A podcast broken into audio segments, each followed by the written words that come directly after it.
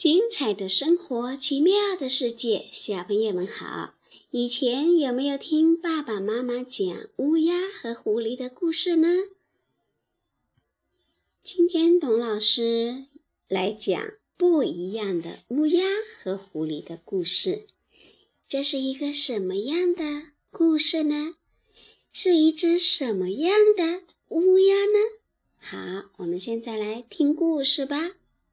乌鸦。和狐狸，一只狐狸肚子饿得咕咕直叫，在树林里找食物吃。它来到一棵大树下，看见一只乌鸦站在高高的树枝上，嘴里还叼着一块肉。狐狸馋得直流口水，它眼珠子咕噜一转，对乌鸦说。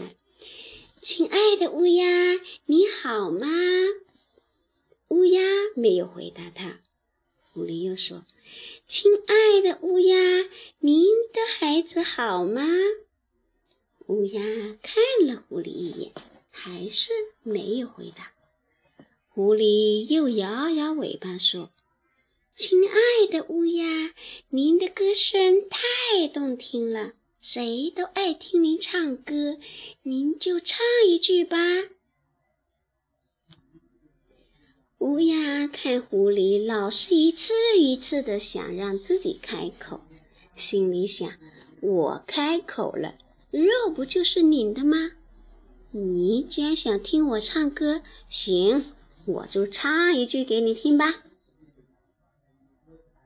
乌鸦把肉放在树枝上挂好，然后就大声地唱了起来：“哇哇哇哇哇！”呜，狐狸一听这个声音，吓得一溜烟的逃跑了。小朋友，我们今天的这一只乌鸦，它不仅聪明，而且……是一只很孝顺父母的刚刚长大的小乌鸦哦。这乌鸦小的时候都是由它的爸爸妈妈一口一口的喂大的。